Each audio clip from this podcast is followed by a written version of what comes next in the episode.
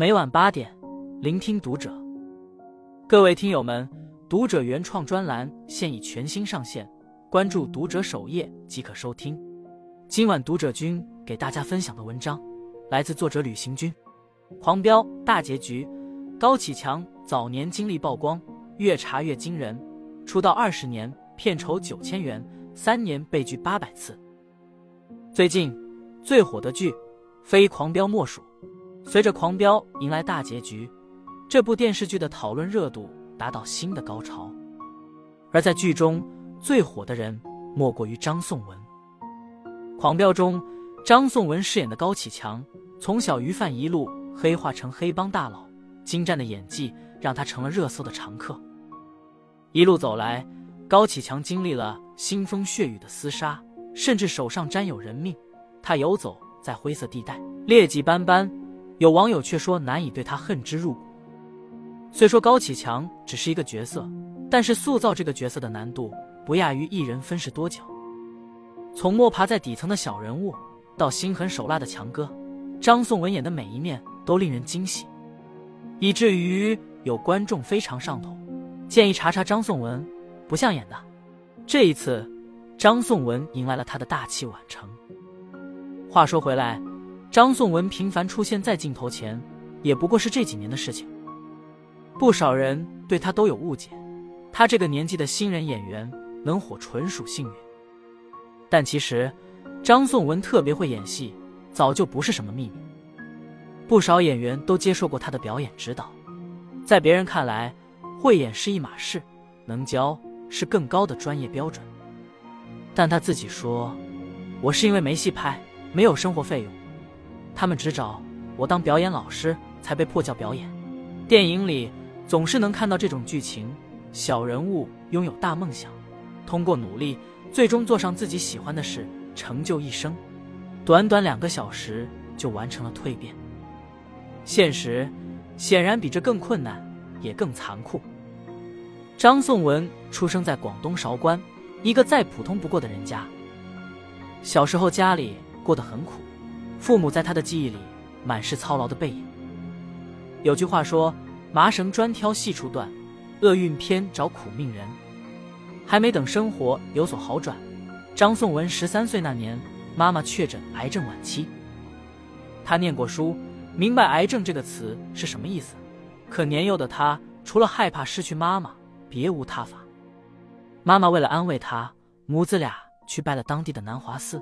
他指着那眼泉水。说：“这是神泉，喝了这个水，妈妈的病就会好。”张颂文信了，拿着矿泉水瓶接了一瓶又一瓶，眼里载满了希望的光。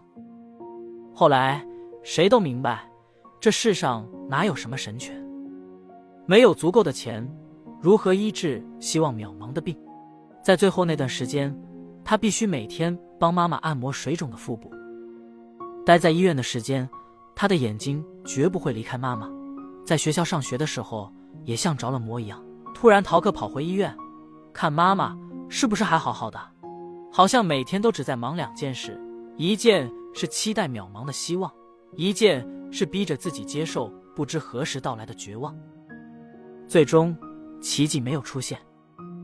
十六岁的他放弃了继续读书，踏上了外出打工的路。他做过酒店服务员。也干过洗碗工、洗瓶工、空调安装工，还去了印刷厂做挂历。干的时间最长的是导游。在一次带团的时候，他和一名游客闲聊起来。那个人问他：“小伙子，你有什么梦想吗？”“我想拍电影。”这句话他是用开玩笑的口吻说出来的，不过是为了掩饰他听过太多次的嘲笑。不过这次，那名游客不但没有嘲笑。还鼓励他可以去考北京电影学院试一试。这是他第一次感受到陌生人给予的力量。是啊，人生还会再糟糕吗？失败了，不过就是再换一份工作呗。第二天，他辞去了导游的工作，简单的收拾了行李，来到了梦想中的北京。那年他二十四岁，那是他第一次来到离家这么远的北方。这个广东人一落地。就遇到了挡在他面前的第一道坎——口音。他一张嘴就被问是不是南方人。这样想考北京电影学院显然不现实。于是为了改掉口音，他重新开始练习普通话，有时候是绕口令，有时候是诗朗诵。凭着这股倔劲，他不是那么完美的考上了北京电影学院。只不过他深知这只是第一道坎。身边的同学都是不到二十岁的孩子，因为起步晚，整个大学他都在不停的追赶。他说：“二十五岁考电影学院，我知道这应该是我终身的职业了。我已经没有时间了，我得拼命。为了能把普通话说得更好，他会在嘴里含几颗石子，为了给舌根和舌尖施加些压力。除了教室，操场是他最常去的地方。早上一大早必定会去吊嗓。”晚上等喧闹的操场没人了，他就坐在草地上练台词。不夸张的说，他的一秒钟恨不得掰成两半来过。别人总说他刻苦，他却一点不觉得这个过程跟苦沾边。好在，付出和结果在大学是成正比的。最终，他以专业课第一的成绩从北电毕业。按说这个成绩足以让他顺利走入影视圈。混出来的样子应该不是什么难事，就连教他的老师都认为这个小子以后一定能成。然而事与愿违，刚毕业的第一年，他留校当助教，课余时间跑了三百个剧组都没面上一个角色。他不甘这一路披荆斩棘，最后留校做助教，但现实要比他想象中要冰冷得多。三年，我面了七八百个剧组，全部被拒。有一次，他去试镜，听到了导演对他递过去的简历的评价：这个人矮个子，身高像个侏儒，还有个大脑门，根本当不了演员。完后，所有人哄堂大笑，包括他。只不过，他的笑满是无奈。专业出身，成绩优秀，无人买账。换别人，可能早就放弃了，但对于孤注一掷的他而言，没有任何退路。终于，二零零四年《成龙快婿》剧组找到他。就这样，他随着这部情景喜剧正式出了道。电视剧播出之后，没有掀起什么大的水花，但对于濒临放弃的临界点时，这部剧给了他坚持下去的信念。这之后，他因为迫切演戏，受了不少委屈。有人知道这人急于有个角色，不给他演出费。只是分给他一些无关紧要的角色，还遇到过拍了一整年的三十集电视剧，最后只拿到九千块的酬劳，但他都觉得很满足，就算连台词都没有，没关系的，只要能演戏就行。他经常告诉自己，慢慢来，没关系。看到同班的同学已经成了大明星，他对自己说，不要着急，要努力。那时候的他一定想不到。这滚烫的热爱支撑他走过近二十年的暗淡时光。没有演员愿意一直演边边角角的角色，他却说：“没有小角色，只有小演员。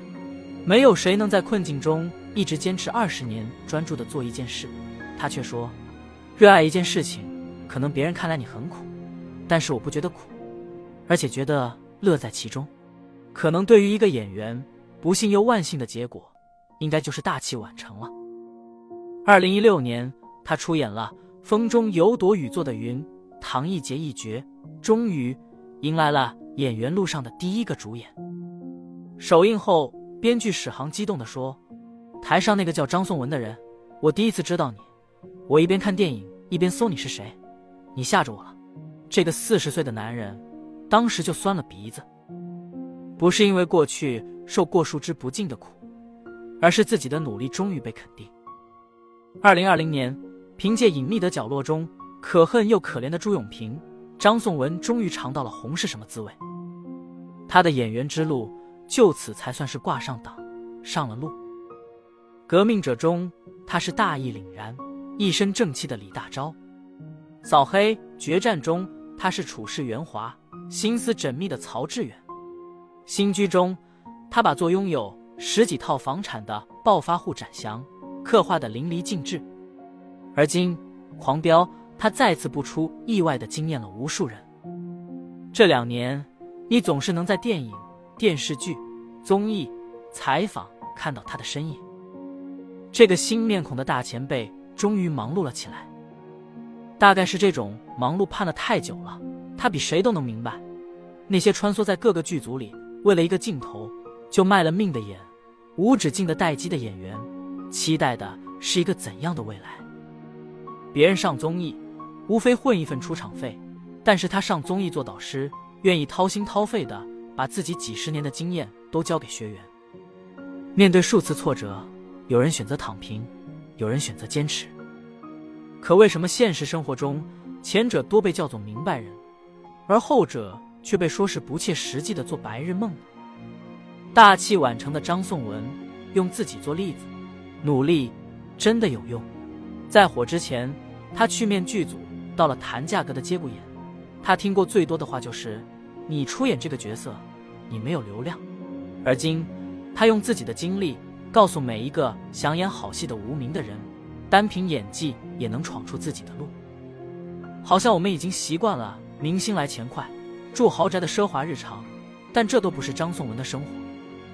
实际上，张颂文这两年是忙碌了不少，但是他并非赚着像某些明星那样动不动就上亿的片酬。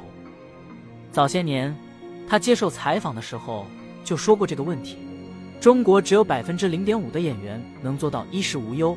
剩下百分之九十九点五的演员都收入极低，他们不停的被压榨，可大家只关注那百分之零点五的人。你或许想不到，迄今为止，张颂文依旧住在北京顺义乡下租的农家院里。为什么要住在乡下？最初可能是因为便宜，但现在还没搬走，就真的是因为喜欢。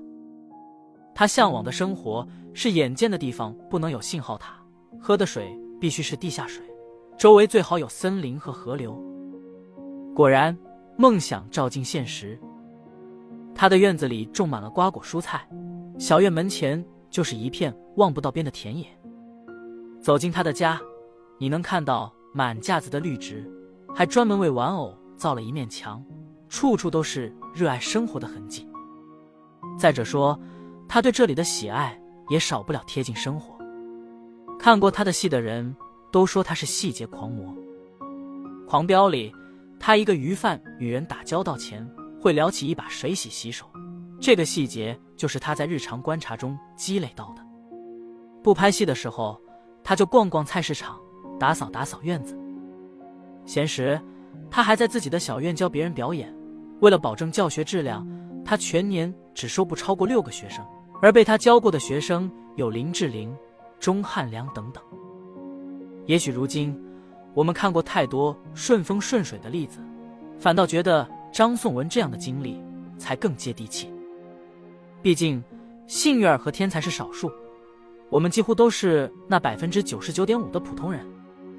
他和绝大多数普通人一样，没那么幸运，有过气馁、惆怅，还是努力坚持着自己的梦。他身上没有与生俱来的完美滤镜，更多的是真实、市井。坚韧、温度、不甘平凡。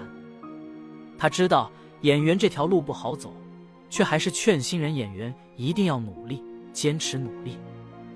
可以没有背景，没有俊朗的外形，但这都不足以决定一个演员的厚度和张力。哪怕晚一点呢，总会被看到的。像张颂文一样，关注读者，与君共勉。